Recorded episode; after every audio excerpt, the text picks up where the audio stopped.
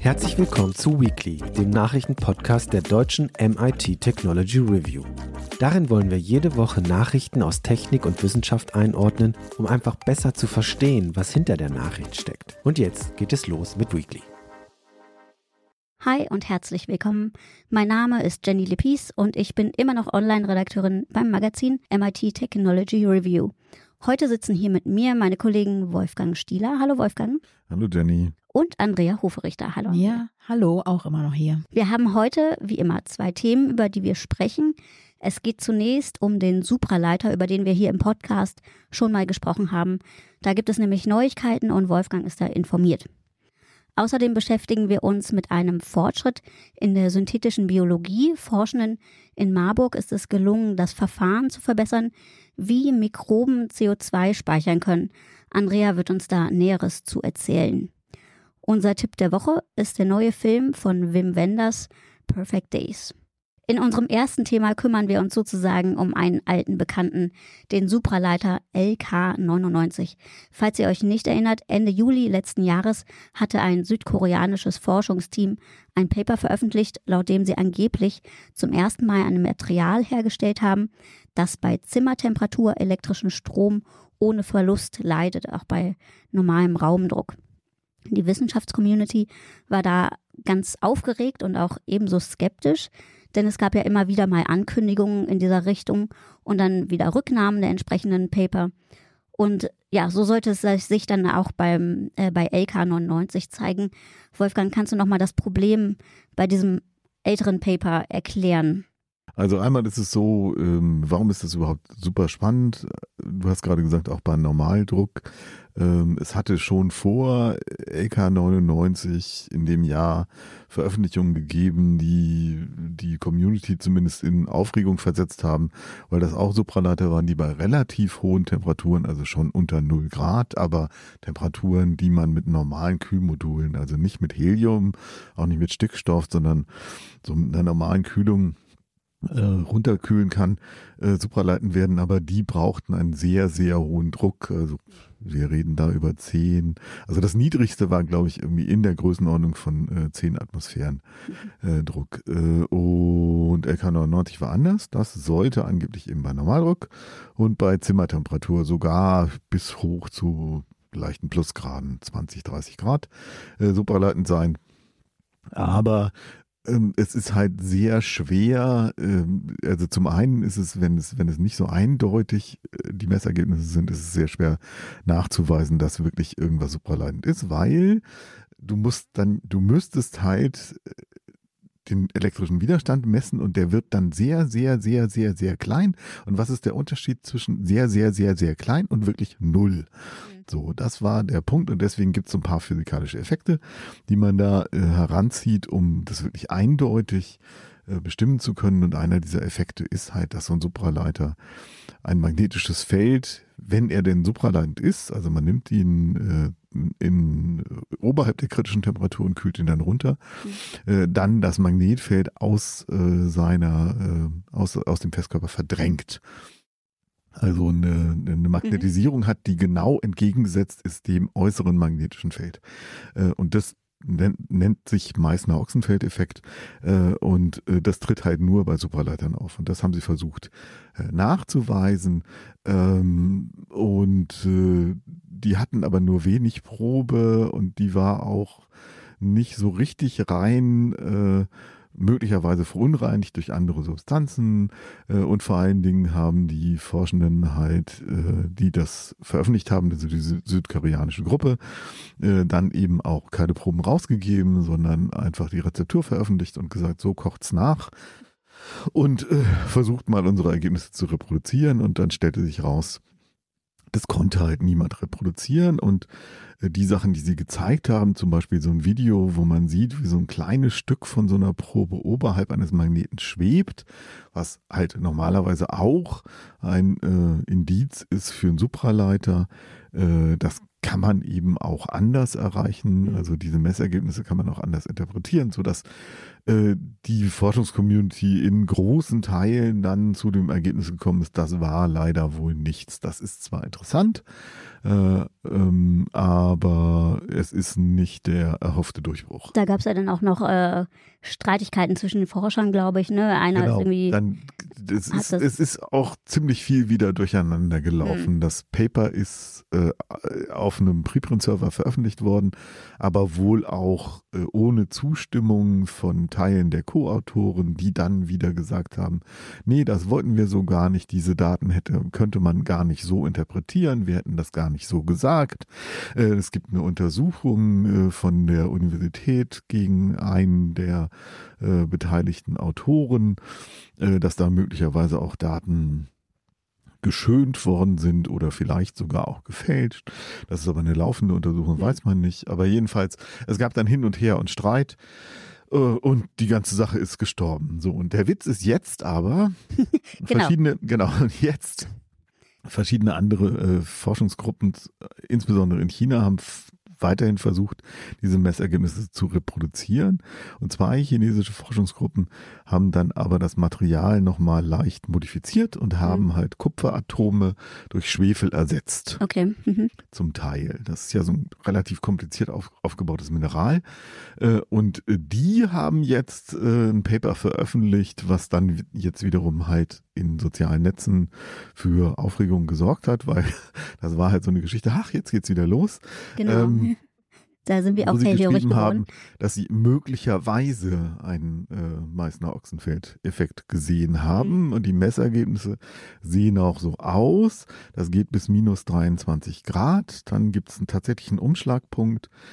Ähm, aber sie sagen auch in ihrem Paper, ähm, dass sie halt nur eine pulverförmige Substanz hergestellt haben in relativ geringen Mengen und deswegen ein sehr schwaches Signal hatten. Und das ist ja immer so eine Sache, wenn man so ein sehr schwaches Signal hat, sehr wenig Probe, dass man möglicherweise auch irgendwelche anderen Effekte sieht und nicht gerade das, was die Probe macht, dass man ja, dass man sozusagen so ein bisschen äh, auf den Schatten an der Wand äh, reinfällt. Trotzdem ist es sehr interessant, weil ähm, es eben letztes Jahr auch Diskussionen darüber gegeben hat, dass es genau diese Verunreinigungen mit Schwefel waren, Hm. die dazu geführt haben, dass die ursprünglichen Proben aus so, Südkorea diese lustigen Eigenschaften gezeigt haben. Ja.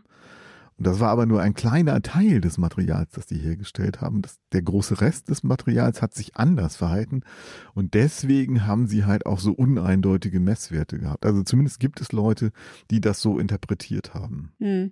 Und jetzt sind auch wieder Forscher dran, quasi das Rezept von den Chinesen auch nochmal nachzubauen Davon oder nachzu weiß oder ich im Moment noch weil das nicht, ja jetzt aber auch die Chinesen wollen noch weiter dran arbeiten Mhm. und haben gesagt, so der nächste Schritt ist jetzt natürlich größere Mengen und in größerer Mhm. Reinheit äh, äh, zu bauen und ich gehe aber mal davon aus, dass sich da auch wieder Leute draufsetzen werden und sich das auch genauer angucken werden. Hm.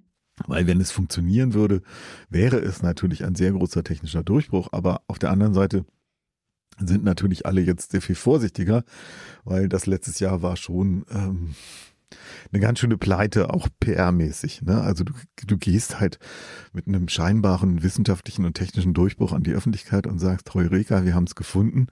Und äh, zwei Monate später musst du leider sagen, ach nee, Leute, das war wohl doch nichts. Naja. Das zerstört halt auch immer sehr viel Vertrauen. Das Ich erinnere mich tatsächlich noch an einen Post oder einen Tweet bei Twitter, da hat jemand gesagt, ah, das wird die, die Grenzen der Physik umkrempeln oder so ähnlich. Ne? Also größer ging es kaum von dem Ausmaß her. Ne? Aber ich muss dazu vielleicht noch mal sagen, also das ist schon kein, kein Voodoo. Ne? Der, Mhm. der Witz an dieser ganzen Geschichte ist ja, äh, dass es bis heute keine geschlossene Theorie gibt darüber, wie diese Hochtemperatur-Supraleitung funktioniert. Alles, was man weiß, ist wohl, dass dafür notwendig ist, dass die Elektronen in diesem Supraleiter sich zusammenschließen müssen zu Paaren, sogenannte Cooper-Paare. Mhm.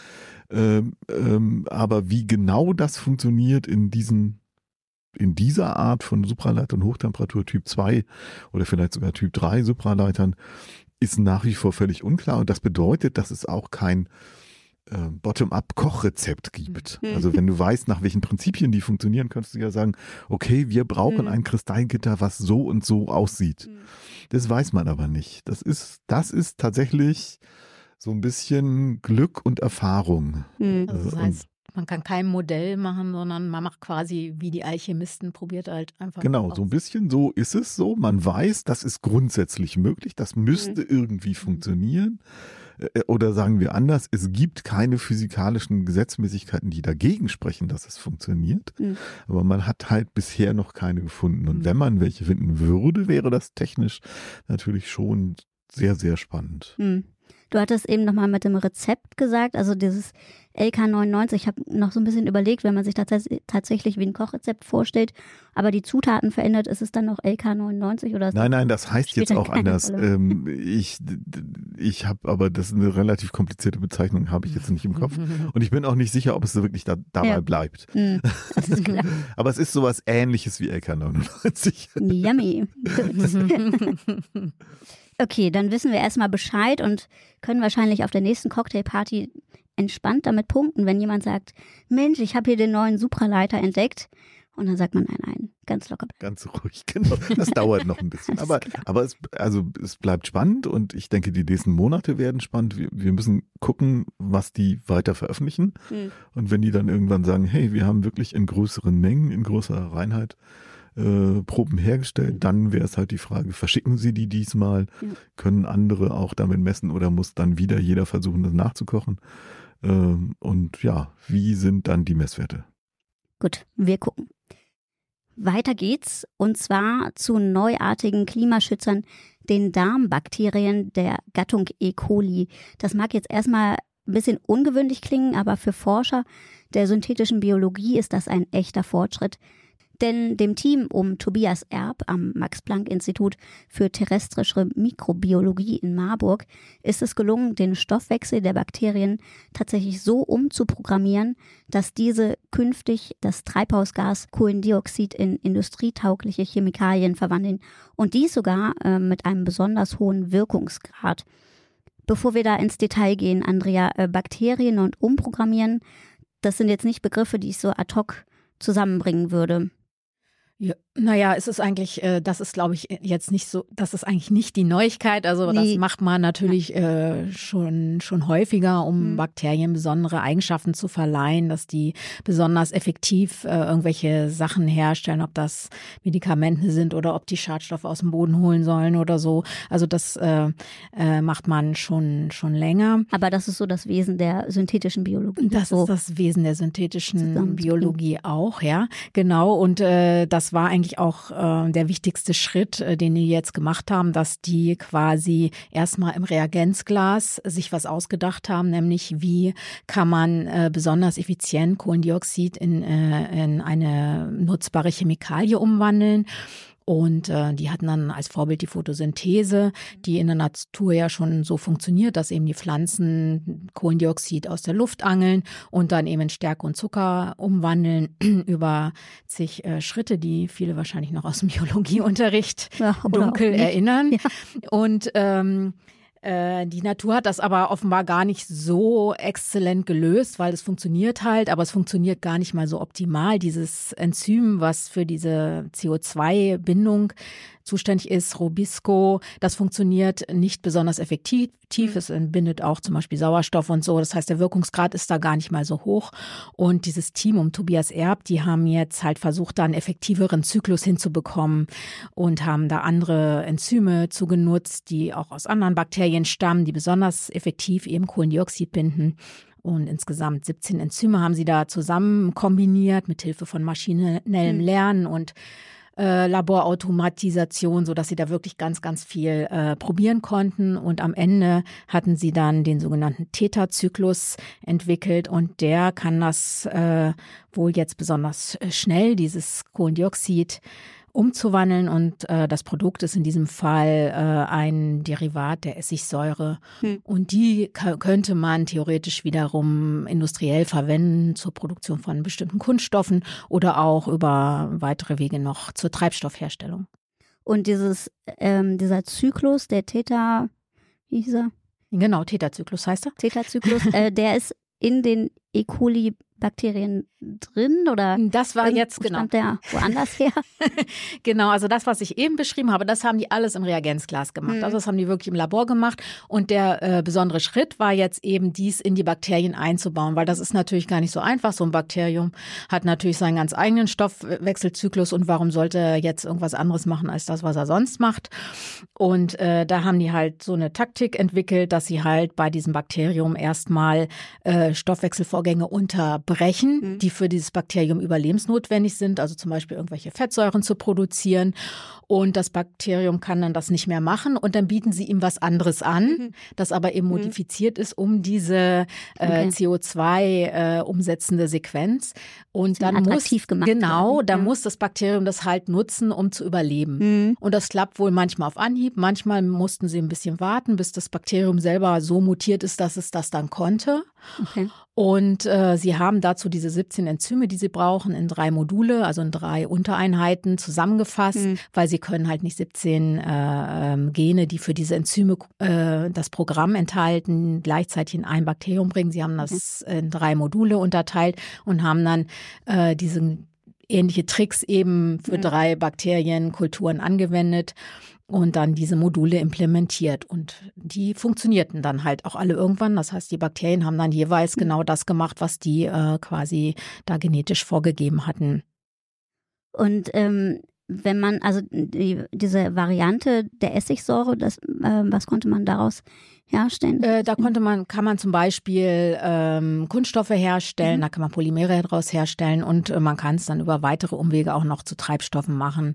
Mhm. Aber äh, da fehlt eben noch ein wichtiger Schritt, mhm. nämlich diese drei verschiedenen Bakterienkulturen, die jetzt umprogrammiert sind, die mit jeweils ja. einem Drittel, also ungefähr aus diesen äh, Enzymen, die dafür nötig sind, funktionieren, die zu einer Mikrobe zu kombinieren, okay. damit hm. das am Ende wirklich in Gänze funktioniert. Ne? Aber das Wichtige war hm. eben hm. wirklich schon mal wirklich diese drei Teilprozesse in einen lebenden Organismus ähm, zu implementieren. Hm. Und ähm, das ging ja, fing es ja damit an, dass sie, ist das in diesem Kontext zu sehen, dass man CO2 aus der Luft saugt oder so? Also ja. Das so, wäre das so eine Methode, die man irgendwie anwenden könnte dafür? Ja, also auf jeden Fall wäre das eine Methode, die das halt äh, sehr gut und sehr effizient kann, also besser als jetzt Pflanzen. Das heißt, hm. man müsste dafür wohl auch nicht aufkonzentrieren. Die, äh, also um ein Vielfaches sei der Wirkungsgrad höher als bei der Photosynthese, sagte der Tobias hm. Erb. Und auch sie bräuchten auch nur die Hälfte der Energie. Und da kommt noch ein anderer Effekt dazu, den er betont hat, dass eben Bakterien auch nicht unbedingt Licht brauchen wie Pflanzen zur Photosynthese mhm. oder dieses Problem bei Algen, wenn man Algen nutzt, ja. hat zum CO2-Angeln, dass man ja quasi immer dieses Licht auch braucht genau. und dann immer nur so eine Schicht machen kann, weil darunter ist es dunkel, sondern man kann eben auch Elektrizität oder Wasserstoff nehmen, um mhm. als Energiequelle für diese ähm, Bakterien, sodass mhm. dann quasi die chemische Industrie in irgendwelchen Reaktoren direkt aus CO2 eben Chemikalien herstellen könnte. Das okay. wäre wichtig für die Umstellung der Chemie äh, zur Klimaneutralität, aber eben auch natürlich nochmal eine Klimaschutzmaßnahme Maßnahme, weil eben dazu direkt Kohlendioxid genutzt wird und nicht wie jetzt zum Beispiel, wenn man äh, Ethanol aus mhm. Zuckerrüben mhm. oder so macht, dann hat man ja quasi äh, noch einen Schritt mehr. Okay. Und die Forscher um Tobias Erb sind jetzt äh, damit beschäftigt, quasi das, äh, diese drei Module zusammenzufassen zu einer genau. Mikrobe. Das wäre jetzt so der nächste. Genau, das wäre der nächste Schritt. Alles klar. Dann schauen wir mal, wie es da weitergeht. Und du hattest ja schon öfter, glaube ich, Kontakt mit dem Tobias Erb oder hatte ich das irgendwie? Ja, ich hatte vorher, also der, die machen halt ganz viel auf dem Gebiet. Also nicht mhm. nur wirklich äh, jetzt diesen, dieses Projekt, sondern die versuchen auch Pflanzen, die Photosynthese, also Pflanzen zu modifizieren, dass die effektiver sind, mhm. Photosynthese betreiben, sodass man das auch landwirtschaftlich sozusagen mhm. nutzen könnte, vorausgesetzt mhm. äh, gentechnische Methoden werden dann irgendwann anerkannt. Ja. Ich habe jetzt auch vor kurzem gelesen, ich weiß nicht, was das für eine Forschungsgruppe war, aber äh, dass es äh, Forschenden gelungen ist, äh, Photosynthese mit Hefezellen zu machen. Mhm. Ja. Also klar, man kann hm. das, wenn man die Programme entsprechend reinbringt, dann äh, funktioniert das. Das ist äh, auf jeden Fall, was er sagt auch, dass das äh, so eine Art Revolution ist, die da noch schlummert, wenn man das richtig auf die Straße bringt, um hm. mal so ein blödes Bild zu benutzen, äh, dann äh, kann man da noch allerlei von erwarten. Ja. Da kann das noch durchaus eine große Hilfe werden bei den ja. Herausforderungen im, im gegen den Kampf gegen den Klimawandel. Hm. Ach, ich sehe noch einen Schwerpunkt synthetische Biologie kommen irgendwie. Nein, wir hatten ja schon mal einen, aber der schon. ist ja, schon genau. ein bisschen her. Ja, eben, also genau. da könnte es interessante Updates geben, wobei ich damals auch mitgenommen habe, dass einer der Bremsen, eine der Bremsen für die Forschenden halt die Regulierung in Europa Hm. ist. Das heißt, sie können halt Laborversuche machen unter sehr strengen Sicherheitsbestimmungen, aber äh, sie können nicht zum Beispiel irgendwas in, ins Freiland ausbringen. Ja, das ist ja das Thema grüne Gentechnik. Das Ja, hat sich ja jetzt ein bisschen äh, Hm. geändert schon, aber äh, ja, das wird hier äh, immer noch ein großes Thema sein, anders als woanders. Aber ich denke, die Zeichen sind schon auch nach der letzten Diskussion so, dass das, glaube ich, äh, die Akzeptanz steigt doch. Also da haben sich doch viele dafür ausgesprochen und ähm, das ist, glaube ich, nicht mehr so das Schreckgespenst, das es einmal war. Mhm. Interessant, Andrea. So, äh, dein Text äh, kann man auch noch online lesen über die CO2-fressenden Mikroben. Ähm, genau, den gibt's dann online. Jetzt kommen wir zum Tipp der Woche. Der Regisseur und Autor Wim Wenders hat nämlich einen neuen Film gemacht.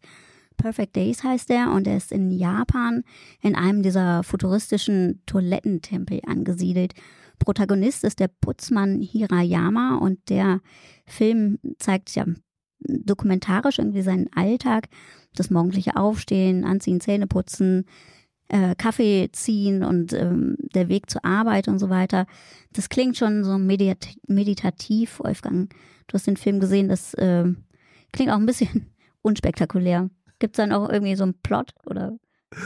Ähm, ja, aber nicht so offensichtlich. Also äh, lass mich kurz erst noch mal was zu den, zu den Toiletten sagen, weil äh, die Frage, wie wir jetzt das dazu kommen, diesen Film als äh, Tipp der Woche zu behandeln, ist ja durchaus berechtigt. Es hat auf den ersten Blick wenig mit Technik zu tun, auf, das, auf den zweiten Blick schon, weil diese Toiletten, die der Mann da reinigt, äh, halt die Tokyo Toilets sind. Das ist ein Projekt, was äh, Tokio zur Olympiade 2020 da aufgesetzt hatte äh, und äh, von Star-Architekten entworfen und äh, mit allerlei Hightech ausgerüstet, kennt man ja sowieso äh, von japanischen Toiletten, aber diese noch mal viel stärker. Und eines der Highlights ist halt so eine so ein kleiner Pavillon aus Glas, der ist ganz Mhm. aus farbigem Glas, äh, das, äh, wenn man da reingeht und die Tür zumacht, dann undurchsichtig wird. Also Das ist ein nettes, nettes, Zeichen. kleines, Mhm. nettes, kleines technisches Gimmick. Äh,